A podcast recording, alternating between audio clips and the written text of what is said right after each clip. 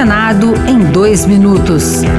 Eu sou Marluce Ribeiro e você ouve agora as principais notícias do Senado Federal desta terça-feira. A Comissão de Segurança Pública aprovou projeto que restringe o benefício da saída temporária de presos em datas comemorativas e feriados. Se sancionada, a nova lei vai se chamar Lei Sargento PM Dias, em homenagem ao policial de 29 anos assassinado em Belo Horizonte por um detento contemplado pela saída temporária de Natal. O relator Flávio Bolsonaro, do PL do Rio de Janeiro, citou o número de presos que não voltam após receber o benefício. Só no Natal de do, a saída temporária do Natal de 2023, quase 3 mil presos no Brasil não retornaram aos presídios.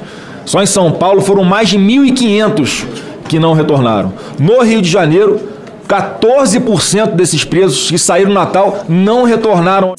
O Senado aprovou o projeto que permite que um juizado especial civil reúna todos os processos de causa idêntica de um mesmo réu. A autora Tereza Cristina, do PP de Mato Grosso do Sul, explicou que a proposta vai facilitar a defesa de quem for citado em ações idênticas ou parecidas em diferentes cidades e reduzir a sobrecarga do judiciário. Alguns ministérios públicos começaram a mover ações contra a mesma pessoa, com o mesmo objeto, todos os estados brasileiros. Então, como é que o réu, como é que ele podia ir lá se defender? Ele tinha que estar, senão corria a revelia, ou ter advogados contratados. E isso, além de ser oneroso, eu achei que não era justo. Me veio a ideia de fazer, é, quando as ações iguais ou muito parecidas, né, que elas pudessem ser julgadas num único lugar Outras notícias sobre o Senado estão disponíveis em senado.leg.br barra rádio. Senado em dois minutos.